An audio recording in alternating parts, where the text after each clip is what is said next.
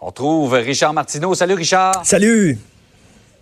Ça va être lancé officiellement. On savait que les élections, c'était pour le 21 octobre. Ça, c'était immuable. On ne savait pas quand la campagne allait euh, commencer et ça commence à 10 heures ce matin. On est parti pour 40 jours. Écoute, j'ai oublié mon déguisement de Père Noël. J'aurais dû l'amener. Je l'ai oublié à la maison parce que là, là, déjà, les cadeaux, là, on le sait, là, hein, une campagne électorale, ça commence par des cadeaux.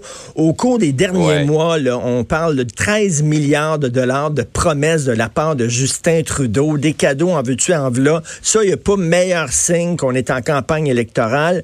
Justin Trudeau, il va essayer de défendre son bilan, puis ça sera pas facile parce que c'est quoi sa grosse réalisation, Justin Trudeau?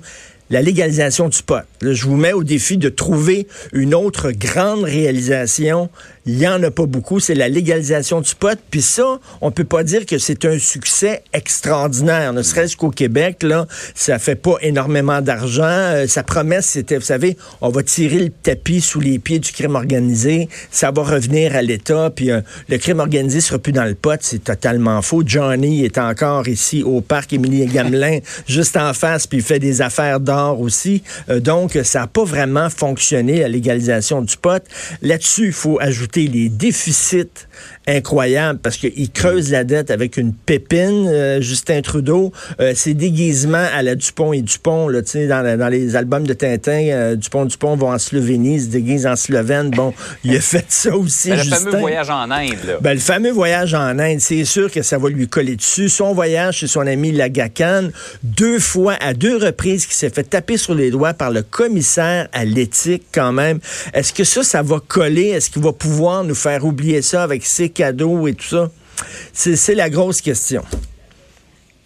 Oui, c'est beaucoup de, beaucoup de choses à défendre. Et là, Justin Trudeau, contrairement à la dernière campagne où il était troisième, représentait le renouveau, là, il doit défendre un bilan. C'est pas évident. Ben, c'est ça, c'est pas évident. Contre Stephen Harper, rappelez-vous, à l'époque, la, fin mm. du, la fin de Stephen Harper, même les conservateurs étaient tannés de lui. On était vraiment tannés, on pouvait plus le sentir. Puis euh, c'était un homme froid. C'était un, et là, Justin arrivait, puis tellement, c'était un vent de renouveau. Mais là, quatre ans plus tard, il peut pas jouer sur la même chose.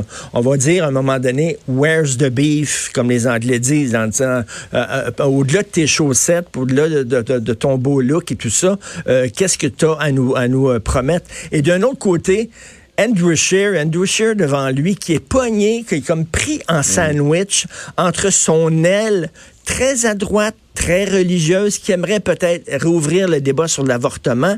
Lui, il veut les avoir parce que ça va être chaque vote va compter dans cette campagne-là. Hein. C'est vraiment là, ils sont nés à nez. Donc, il veut, il veut, il veut pas les perdre, mais de l'autre côté, il veut pas perdre les progressistes. Donc, il doit, comme on dit, souffler le froid et le chaud. Ça sera pas évident. Ça va être, euh, ça va être très, très serré comme campagne électorale.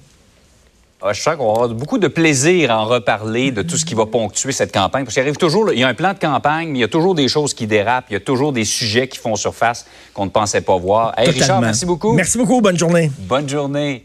On voit.